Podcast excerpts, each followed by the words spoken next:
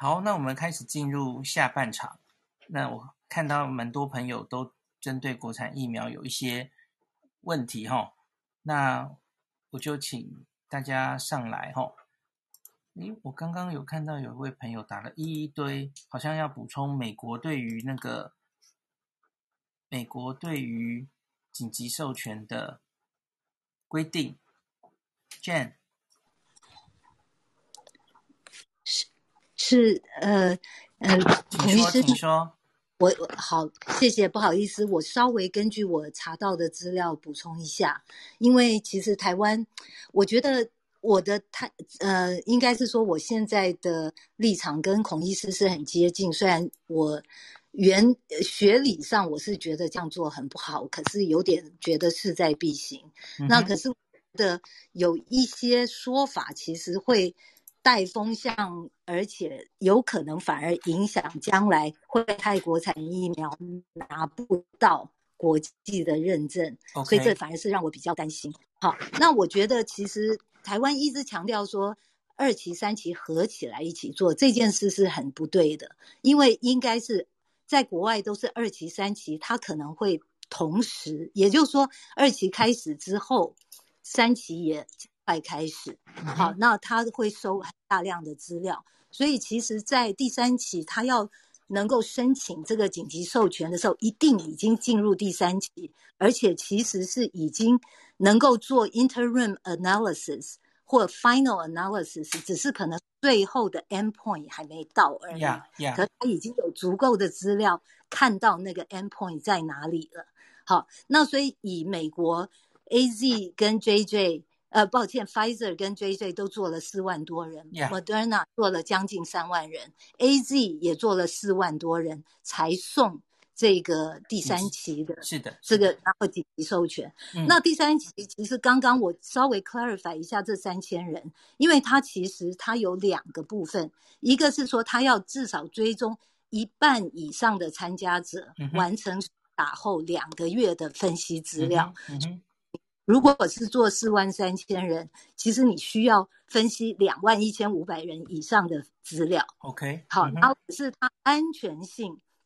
它至少三千人，而且一定要有严重反应。那这些人要至少追踪一个月以上。OK，好，那这只有两部分，是不是？有两个部分，了解，对对对，了解。嗯，然后还有另外一个，就是说其实我觉得也蛮重要，就是说他其实还需要审问一些有关制造流程，怎么保障你的品质跟稳定性的资料。有的，有的，嗯嗯。啊我想就先补充到这里，好的，谢谢。好的。你说这些就是品质稳定性的资料，当然就是这个疫苗要量产的时候非常重要的哦。那最近也有人在提的，就是因为这些就是紧急授权要解决 pandemic 的，都走得很快哦。他在进行第三期的同时，他可能已经在准备量产了。他当然都是要同时开始做了哈。国内的两家疫苗也是这样了哦，你不可能等到已经通过了，然后才开始动。那就是都是这样了哈，这都已经开始量产，对对，对。同时不等于不能相当于，因为现在国内很多人讲，就说啊，第二期扩大做就等于第三期，我觉得这句话我是不能接受的。OK，这样。那另外就是今天好像下午的新闻就是，呃，我们政府已经确定跟高端跟联雅都各定了五百万嘛，这这不意外了，本来就是预定这样嘛，现在只是合约 final 了。那还有开口合约哈，他可能可以可以再订五百万，各再订五百万。那我觉得合约这件事是还好啦，因为大家记不记得去年此时哈，那些疫苗也是连影子，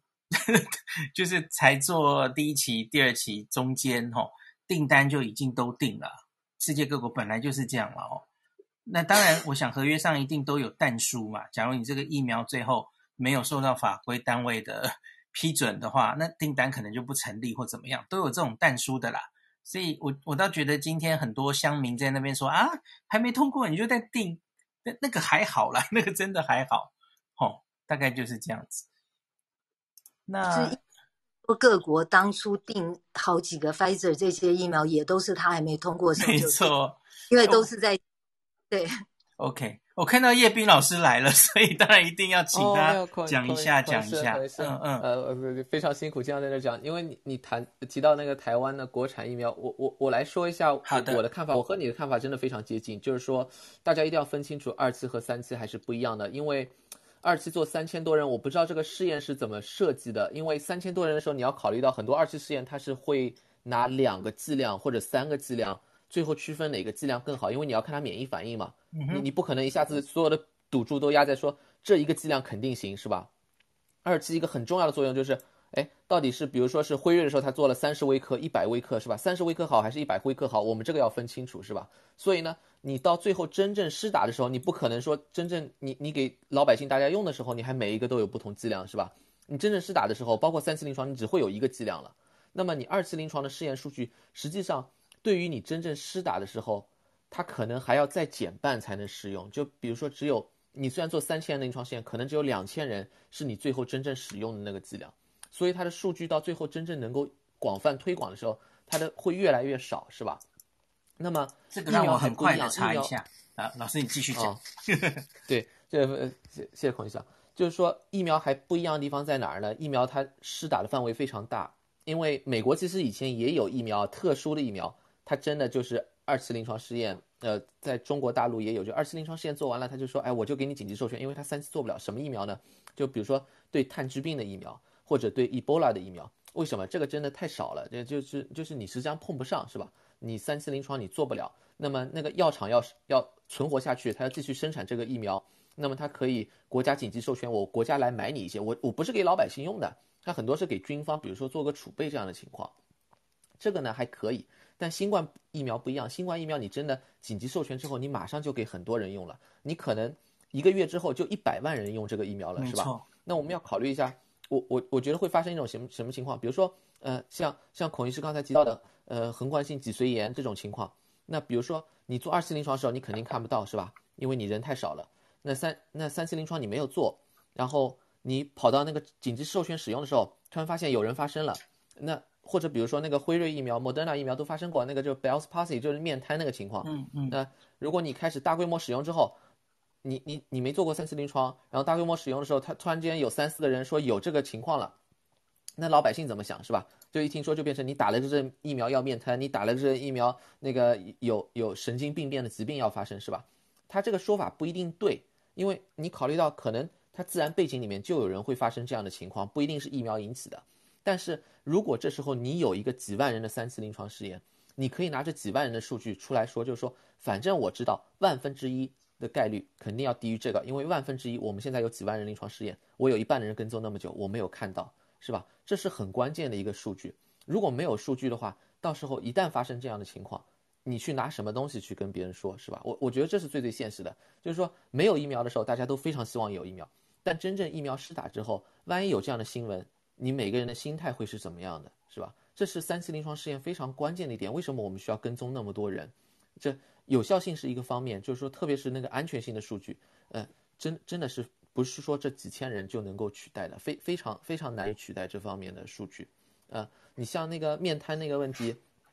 莫德纳它那个里面做出来就是说安慰剂组里面也有几例，是吧？它那个疫苗组有几例，那辉瑞主要都在那个疫苗呃疫苗组，但他这样一分析就是说。你看我在那个几万人里面，总共也就看到这么几例，其实和背景也差不多。你另外一个试验那个安慰剂组里面都能看到，所以说这个风险就相对来说，它就可以说这个风险应该是一个比较低的风险，它可以这样去去解释，是吧？然后你可以后期继续跟踪，后期肯定你还要继续跟踪，无论你做没做三期试验，你你大规模使用之后，你肯定有十万分之一、百万分之一的可能性，你要继续去跟踪，这个都没有问题。但是你后期的跟踪真的没法取代，就是你前面稍微有一点更好的积累。因为如果你只靠几千人的话，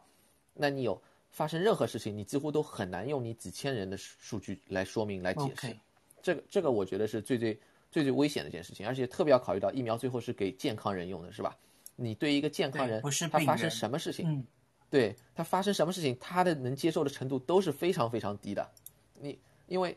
你这个就是你你如果是个癌症病人，因为我是做肿瘤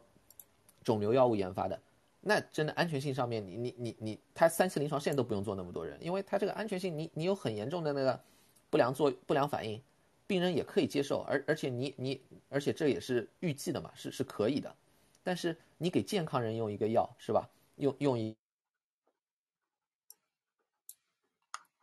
哎，我好像忽然听不见。您的话，这个最后、哦、还没问题，没问题。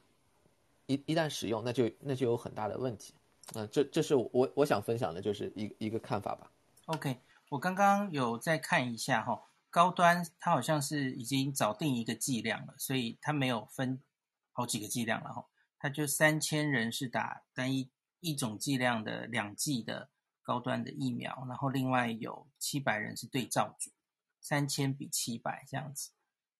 哦。这这样的话，它其实它其实有点像那个 Johnson Johnson 的时候做的，Johnson Johnson 好像二期也是，但是二期和三期合在一块儿嘛，yeah, yeah. 但是它就是二次人也是很多，然后它扩展那个。Yeah, 还有一个就是要考虑的就是你三千多人啊，呃，跟几万人，另外一个问题就是说你三千多人呢，你的那个，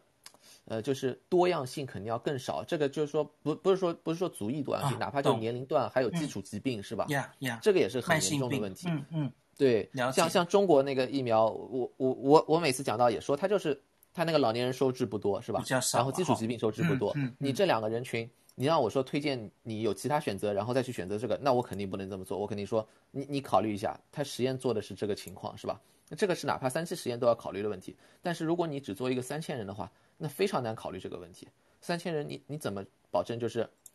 有一个很好的年龄分度分布？非常非常困难。你像那个。中国他那个两个疫苗，他做的那个老年人，他总共只做了就是四百人，两百个人在疫苗组，两百个人在对照组，是吧？那非常少。但你三千人的话，你你可能也只能分出个几百个人在老年人里面吧，是吧？你大部分人还是会是年轻人，这个够不够说你在老年人里面绝对安全、绝对有效，是吧？而且特别老年人可能基础疾病还本身就比较多，这些问题都会都都会在在以后显现出来，特别是一旦实际施打的时候，你你比如说老年人他。他有些人发生什么情况是吧？然后你如果只有一个二期临床试验，然后人家一看你老年人数据都没有是吧？那你的实验对于别人对于那个安全性的那个考虑，可能就根本就没有任何说服力。这这是一个最最最，呃，这是一个非常大的风险。实际上，感谢叶斌给我们的补充哦。叶斌对临床试验非常熟。然后接下来哈。下面的朋友，我看很多人其实就是写拜哦，然后说没有要上台，有人说不想录音，所以我就逐一把大家的问题念一下好了吼。呃，林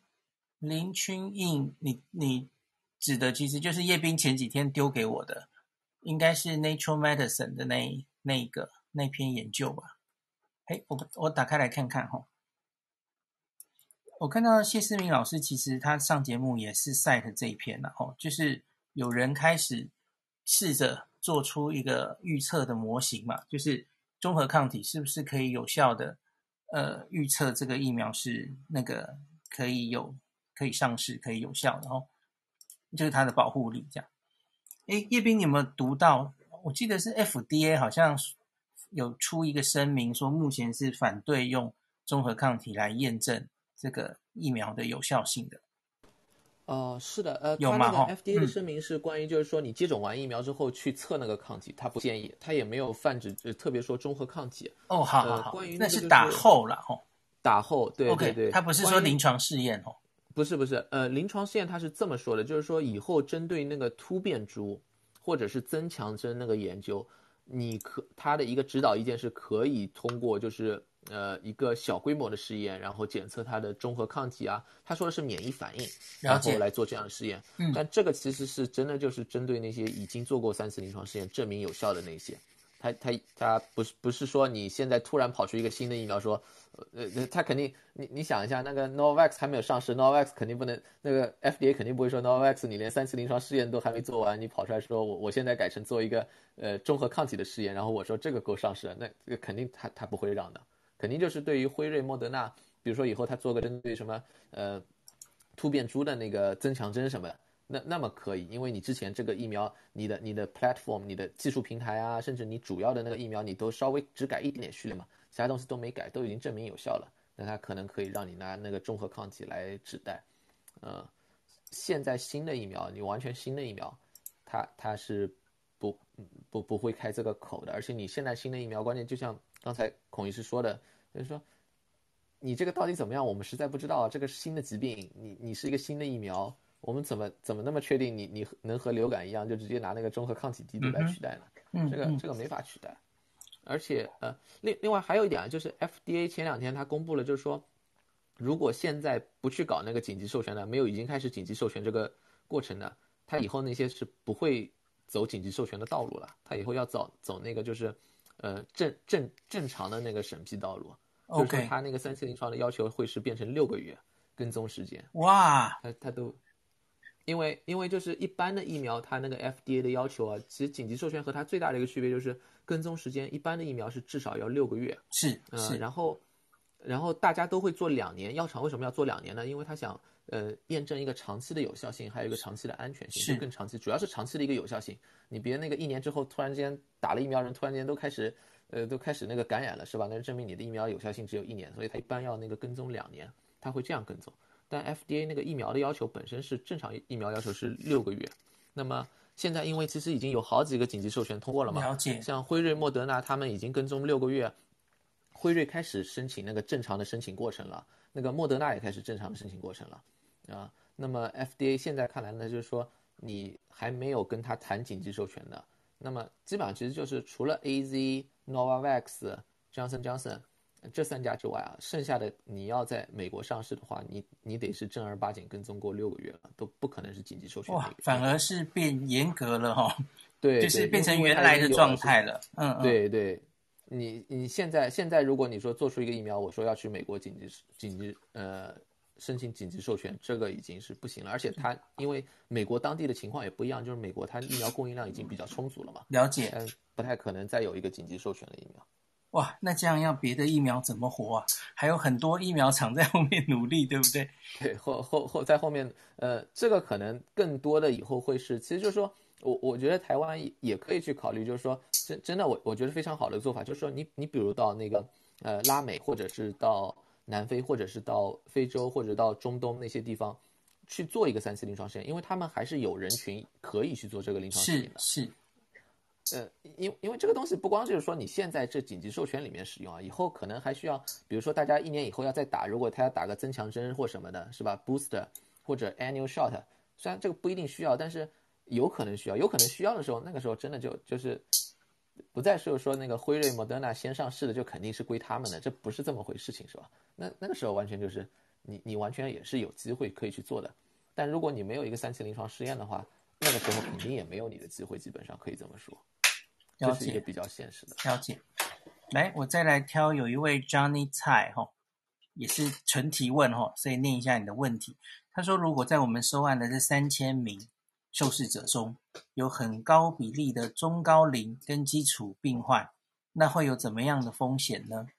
啊，其实这就是，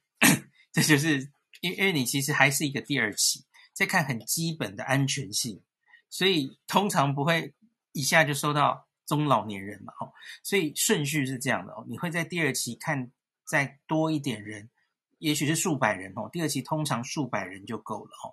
那看一个很基本的，在年轻人，你可能不会收到老年人，不会收太多基础疾患哦，因为你怕受到干扰。在这一群人至少有一个基本的安全性之后，好，往第三期。第三期的时候，因为重点是看疫苗的效力，那你你就会希望看到。扩及到这些老年人，扩及到这些慢性病患者，因为这些人容易重症。那你要看到疫苗是不是可以有效预防他们感染，还有预防重症。那当然也顺便看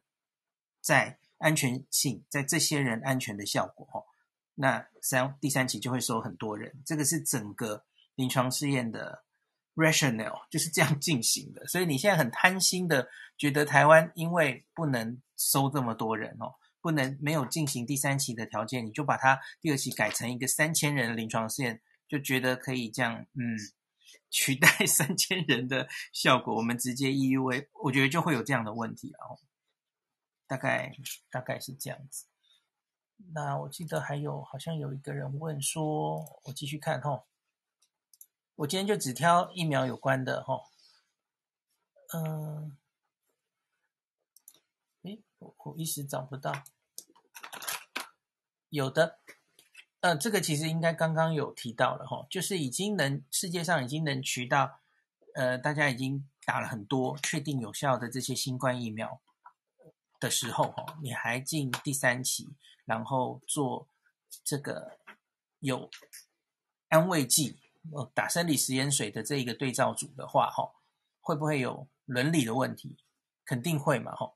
叶斌有没有看到最近有讨论说，假如还是想做第三期的话？有没有针对实验设计会有什么改变？呃，他其实就是之前做的时候已经出现这样的问题。他那时候一般就是说允许你一个叫 cross over，实际上也就是说你允允许你再去打其他疫苗，反正他就得得预计你包括 AZ 在美国做的时候，因为它已经有上市了嘛，呃，有其他疫苗上市了，它是允许很多人退出。Novavax 也会是一样的情况。那如果你你再是以后现在再开始做的话，呃，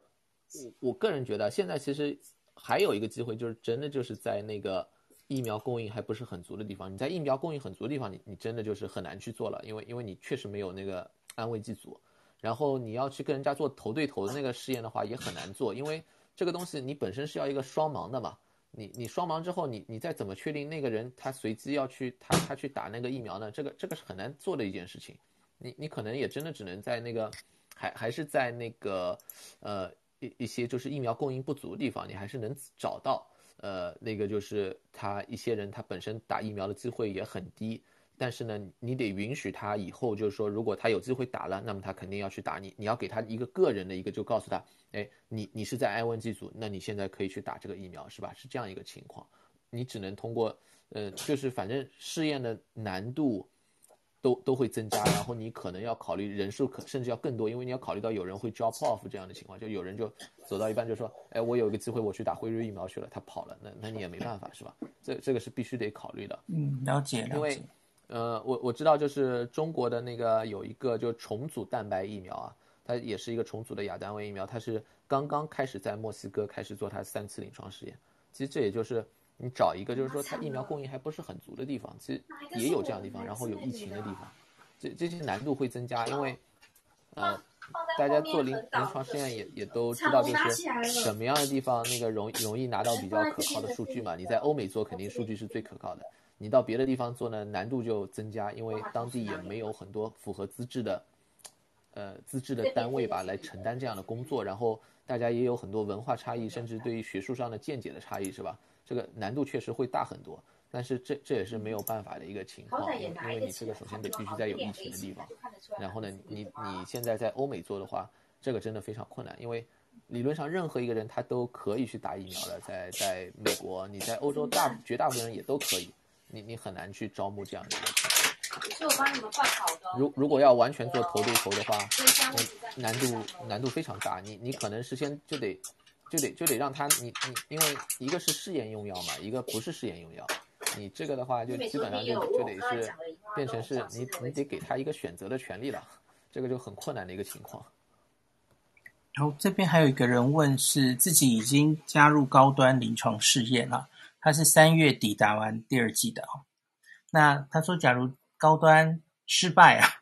效果不好啊，那建议要打哪个厂牌？这个其实。这个，这其实就你等于是在问我混打的问题，然后有点像了哈。因为比方说，也有很多人问，就是前面呃打中国疫苗哈，然后你然后又飞到美国，你你希望打别的疫苗，那可是这个真的就是现在都还没有资料可以回答大家了哈。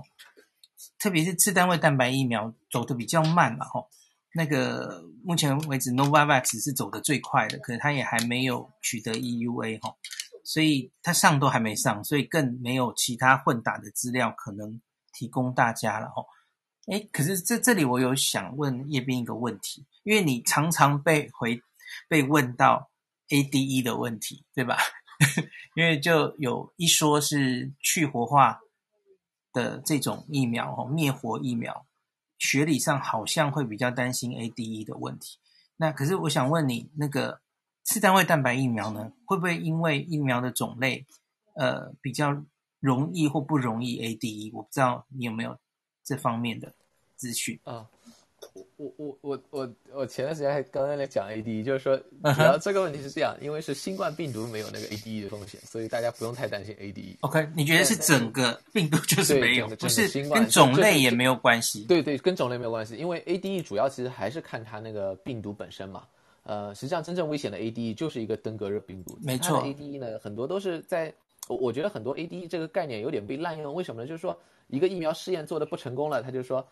为什么？可能一个原因是 ADE 是吧？或者说他在那个体外试验里面看到一点点现象，他就说这个我看观察到一个 ADE，但其实真正和那个大家感兴趣的 ADE 没有关系的。啊、呃，你你像那个新冠病毒为什么没有 ADE 呢？就是有一个血浆治疗，就是把那个康复者血血清拿过来输进去，那个里面肯定有非中和抗体，因为 ADE 就是非中和型抗体导致那个疾病反而增强嘛。那那个病人体内他还有新冠病毒还在那儿增殖的那个，照道理来说是吧？那他的病情没有变重啊，很多人那个有一定的有一定的改善是吧？所以呢，这这个就可以排除 AD 了。你你用什么疫苗没有没有太大的关系。那个重组蛋白呢，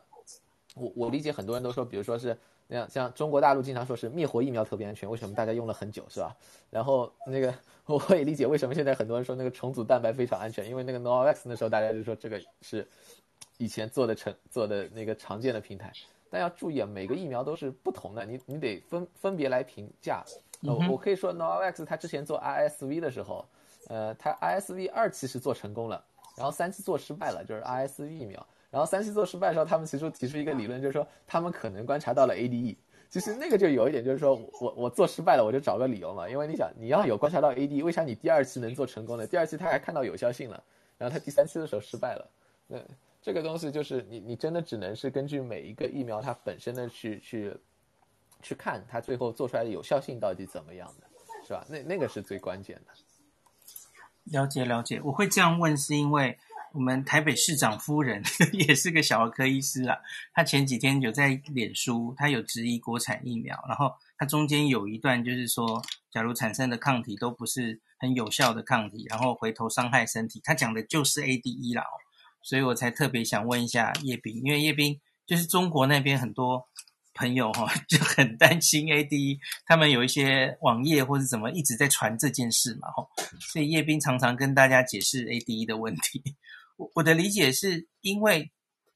大家都知道要小心有没有 ADE 这个现象，所以每一个疫苗在动物实验还有第一期、第二期的时候，他都会去看它的综合抗体。高不高？然后它是不是主要产生这个叫是 T helper one 的的免疫反应？然后会不会观察到有什么 eosinophil 增加的这些现象？这些是比较偏向 T helper two，就是那种走向 ADE 的那条路哈。所以应该是在第二期之前就可以还蛮有效的厘清没有 ADE 的状况，对吧？呃，是的，可以动物实验里面看，但一一般来说，大家也是三期的，也会在三期里面看，因为三期里面像，呃，FDA 它那个紧急授权时候其实有一个标准，就是说你在对、啊、你说要有五个重症，对对，五个重症，嗯、然后你你只要重症不增加嘛，那基本就可以排除你 ADE 了，因为，呃，大家真正关心的 ADE 啊，实际上都是说你打了这个疫苗之后会不会病情变重，是吧？或者是你感染风险反而变高了，因为你如果有 ADE，确确实有 ADE 这个情况。啊，实际上真真真的很少有看到这种情况的，绝大部分有有些情况下也不知道是不是真的是 ADE，它只不过就是那个疫苗失败了，大家找个理由就说那可能我们观察到 ADE，因为它那个就是病理上来说，就是原理上来说要去分析的话，还还是比较呃，就是说很很多真的不是那么经典，像登革热是比较经典，它确实有很明确的原理在那里，科学原理它能够分辨出来，其其他是就基本就没有这样一个情况。但但是它都会在排除，都在临床试验的时候会会做这样的排除。我稍微再跟大家啊，你继续讲，继续讲。现现在好处是因为新冠这个病毒本身被排除了，所以大家 OK 疫苗也也不要太担心。我稍微跟大家解释一下哈，因为 ADE 这个现象，你简单的理解就是，假如抗体哈打疫苗产生的抗体，然后它不是一些非常专一的抗体，它产生一些不是这么有效的抗体哈。那你真的遇到病毒来的时候，它可能会反过来伤害我们的身体哦，形成某一种机制，这样 antibody dependent enhancement。那已经很确定有这个现象的叫做登革热了。大家应该记得，你得过一次登革热，然后你下一次明年再遇到一个不同血清型的登革热啊，你会比较容易变成登革出血热哦，变成重症，这就叫 ADE 哈。那因为你前一年产生的那个抗体，对于第二支病毒哈，它没有非常有效，那反反而形成一些免疫的机制回头伤害你的身体，大概就是这样。所以叶斌刚刚说的是哈，假如我们真的这个疫苗哈会有 ADE 的话，那你打了这个疫苗，然后又接触真的病毒染病的时候，理论上你就会病病重嘛，这这才叫 ADE 嘛。所以因此临床试验这个 FDA 就要求哈，你你至少要看到五个重症，然后诶，我们打开看这个五个重症是发生在对照组还是还是打疫苗组哈？假如你都在对照组的话，那大家就一来。一来你可以说，哎，这所以这个疫苗吼，可能有防止重症的效果；二来应该是没有 ADE 嘛，因为不然你应该反而打疫苗的人得了还容易重症，对吧？所以大概是这样解释的，大家不需要太担心 ADE 这件事。那这个 A D 就是之前李炳英老师有投书《苹果日报》说这叫间谍抗体啦，我前面有跟大家讲过几次吼。现在这些疫苗大概都不太需要担心有这个现象哦。好，最后有一个好像其实问题回答的差不多的，有一些问题哈，其实大概是昨天前天的讨论都有重复了，所以我就我就不叫大家 上来了哈。那今天我们就大概先讲到这里好了哈。那希望明天以后有更好的一些。继续保持 努力哈，希望明天以后这个我们看到这个确诊的数字可以再一路下降哦。今天录音就先到这里。